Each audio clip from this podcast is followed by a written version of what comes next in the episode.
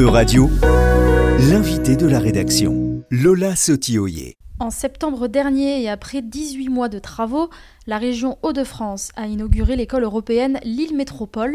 Avec 610 élèves de 42 nationalités différentes, scolarisés de la maternelle au baccalauréat européen, l'établissement fait partie des quatre écoles européennes de France avec Paris, Strasbourg et Manosque. Parmi les élèves, beaucoup sont des enfants des personnels de la Commission européenne de Bruxelles. L'école porte le nom de Jacques Delors, ancien président de la Commission européenne entre 1985 et 1995, et dispense des enseignements multilingues et interculturels. Situé à Marc-en-Barœul, l'établissement bénéficie d'un emplacement stratégique qui permet de rejoindre facilement les grands axes européens et internationaux. L'établissement a par ailleurs été construit dans la démarche REF 3 initiée par la région Hauts-de-France, c'est-à-dire que les matériaux du bâtiment sont durables et biosourcés. L'école est également équipée de panneaux solaires et d'un système de géothermie. Dans ce cadre, la construction a bénéficié d'une aide financière de l'Union européenne à hauteur de près de 175 000 euros. Pour en parler aujourd'hui, Radio reçoit Audrey Duchesne, directrice adjointe au premier degré de l'établissement. Audrey Duchesne, quelles sont les valeurs que vous souhaitez véhiculer via les enseignements qui sont dispensés ici à l'école européenne Lille Métropole?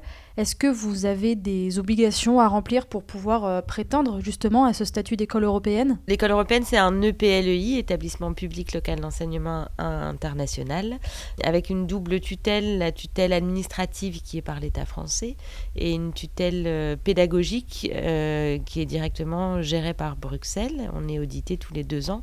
Ils viennent s'assurer qu'on met en œuvre les programmes européens. Et dans ces programmes européens, il y a des valeurs fortes qu'on nous demande de véhiculer et de travailler avec nos élèves. Et ils sont construits sur la base des huit compétences clés de l'Europe. Donc euh, je ne vais pas toutes vous les lister, mais dans les compétences clés, il y a être euh, capable de, de converser dans une autre langue que sa langue maternelle. Il y a les compétences scientifiques, les compétences sociales, citoyennes. Et tous les programmes sont basés sur euh, la mise en œuvre de ces compétences et de permettre aux élèves d'acquérir ces compétences justement. donc avec des valeurs fortes qui sont les quatre valeurs de l'école, c'est la tolérance, le dialogue, la coopération et le respect. On accueille 42 nationalités différentes à l'école européenne, euh, des élèves qui arrivent en cours d'année avec une, culture, une histoire très différente euh, de ce que chacun a son individualité. Alors c'est vrai partout, mais ici c'est encore plus vrai parce qu'on arrive d'un autre pays, d'un autre système scolaire, avec la nécessité de, de pouvoir accueillir ces élèves justement, de respecter la culture. 42 nationalités, c'est hyper riche et intéressant dans un quotidien, parce qu'on est dans, on baigne dans le multiculturalisme, mais ça confronte aussi nos élèves euh, à des réalités d'acceptation de certaines différences, de certaines façons. Donc c'est des valeurs qui sont très marquées à l'école européenne. Donc là, vous évoquez les élèves, mais au niveau des enseignants, est-ce qu'ils doivent avoir une formation particulière pour pouvoir euh, exercer ici? Est-ce qu'ils ont par exemple une mise à niveau en langue? Alors, dans la tutelle euh, européenne, donc on est géré directement hein, par le secrétariat général des écoles européennes à Bruxelles, qui dépend de la Commission européenne. Euh, les textes officiels de ces écoles nous obligent, pour les enseignants de langue, à ce qu'ils soient locuteurs natifs. Donc, les enseignants disciplinaires, par exemple, un, enseignant d'histoire géo, doit pouvoir attester d'un excellent niveau, euh, un niveau C1, dans une langue s'il enseigne dans une langue qui n'est pas sa langue maternelle, mais il n'est pas obligé d'être locuteur natif. Par contre, pour les enseignants de langue, c'est une obligation. Donc, par exemple, en primaire, euh, les enseignants qui enseignent en section anglophones sont tous étrangers. On a des Américains, des Australiens, des Britanniques. Euh, et les profs de langue dans le secondaire, la prof d'espagnol est argentine, euh, les profs d'anglais sont britanniques. Oui, ce sont la prof d'allemand est allemande. Euh, on a beaucoup du coup de collègues étrangers qui arrivent avec une formation différente de nos enseignants français, qui arrivent avec une, des façon d'enseigner, des pédagogies. Du coup, c'est très riche, très fructueux, parce qu'il y a énormément d'échanges, d'inspiration euh, de ce qui peut se faire euh, ailleurs. Et, on ressent vraiment la différence en termes de, pédagogie et d'approche euh, de l'enseignement, avec vraiment l'élève au cœur des apprentissages et, et dans la construction de son parcours. Et est-ce que ce modèle d'école européenne est très développé dans d'autres villes françaises ou même dans d'autres villes un peu partout en Europe? Il y a quatre écoles européennes en France. La première, l'historique, c'est celle de Strasbourg, qui dépend directement du Parlement. Après, il y a eu l'ouverture de Manosque, euh, alors qui n'est pas liée à une institution européenne, c'est parce qu'il y a la société ITER qui est internationale. Et nous, on a ouvert en 2019 en même temps que Paris La Défense. Donc il y a quatre écoles européennes en France. Et après, dans le réseau, il y a 14 écoles historiques. Donc les écoles historiques, c'est celles qui sont directement rattachées euh, à une institution, c'est ce qu'on appelle les écoles de type 1. Et de, chaque année, il y a l'ouverture d'une de, ou plusieurs écoles accréditées. Et donc dans le réseau, maintenant, on arrive à une petite cinquantaine d'écoles implantées dans quasiment tous les États membres maintenant, et certains États avec plusieurs écoles européennes, comme la France qui en a quatre. Donc ici, à Marc-en-Barœul, les locaux de l'école européenne sont tout neufs. Le projet a coûté pas moins de 25 millions d'euros. Quels acteurs ont participé à mettre sur pied cette école? Est-ce que vous avez été soutenu financièrement par l'Union européenne? Initialement, le projet avait été envisagé pour pouvoir accueillir l'Agence européenne du médicament.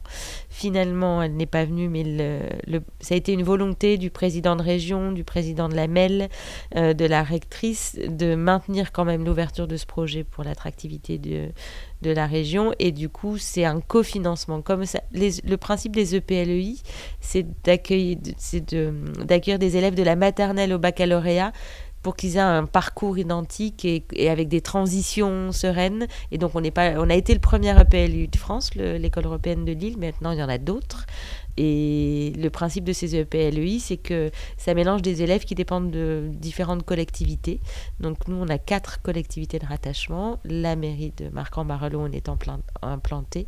Le département pour les collégiens, la région pour les lycéens et la MEL également qui est impliquée sur le projet puisque euh, au, titre de l'attractivité du territoire.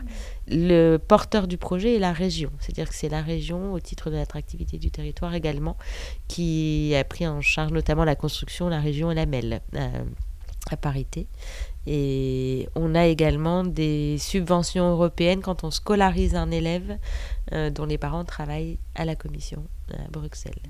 Donc, euh, qui nous permettent de répondre aux exigences du programme. Parce que comme le programme est différent du programme des écoles françaises, on a des, des obligations de mobilité pour les élèves, des obligations d'enseignement pratique ou à l'extérieur. Donc ça nous permet, nous, de, de financer ce,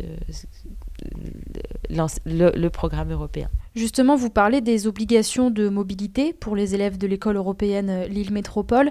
Ici, quelles sont les opportunités au niveau du programme Erasmus notamment? Est-ce que euh, le fait d'avoir l'étiquette école européenne permet d'organiser euh, des mobilités bien plus tôt dans la scolarité des élèves, par exemple? Alors, dès l'ouverture de l'école en 2019, on a tout de suite, en tant qu'établissement, déposé une un projet Erasmus pour une subvention qui nous a été accordée.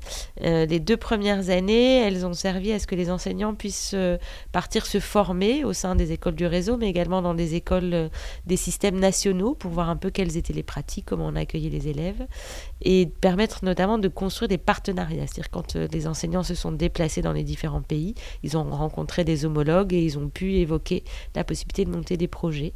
On a redéposé en octobre 2022 une demande d'accréditation Erasmus que nous avons obtenue et qui court jusqu'en 2027 et dans le cadre de cette accréditation, là, c'est la première année qu'on est aussi avec des mobilités des apprenants, les apprenants étant les élèves, et donc à partir du CM1, c'est-à-dire qu'il y, a des projets euh, de mobilité euh, Erasmus, donc avec des classes partenaires, euh, les, P4, P5, CM1, CM2, et tous les élèves du, collège ont également des projets de mobilité. Alors l'école est encore un peu jeune, mais est-ce que vous avez des nouvelles d'anciens élèves qui seraient passés par l'école européenne de Lille? Est-ce que vous savez ce qu'ils deviennent? Alors, on n'a pas encore de bachelier, puisqu'on a ouvert en 2019 avec les classes qui correspondaient aux entrées de cycle. Et chaque année suivante, on ouvrait le niveau supérieur. Et donc là, on n'a que les, secondes. Donc pour l'instant, on n'a pas encore de bachelier. Par contre, on a notre grande sœur, l'école européenne de Strasbourg, qui, elle, sort des promotions de bachelier depuis plus d'une dizaine d'années. Et c'est des étudiants qui font des parcours euh, euh, universitaires. Alors souvent à l'étranger, parce qu'ils ont baigné dans cette culture-là. Ils vont faire leur médecine en Belgique, ou ils vont faire Polytech Lausanne, ou ils vont faire.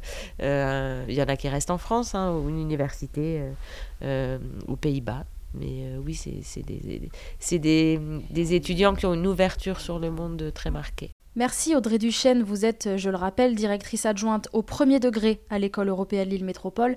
Merci d'avoir pris le temps de répondre aux questions de radio. Euradio vous a présenté l'invité de la rédaction. Retrouvez les podcasts de la rédaction dès maintenant sur euradio.fr.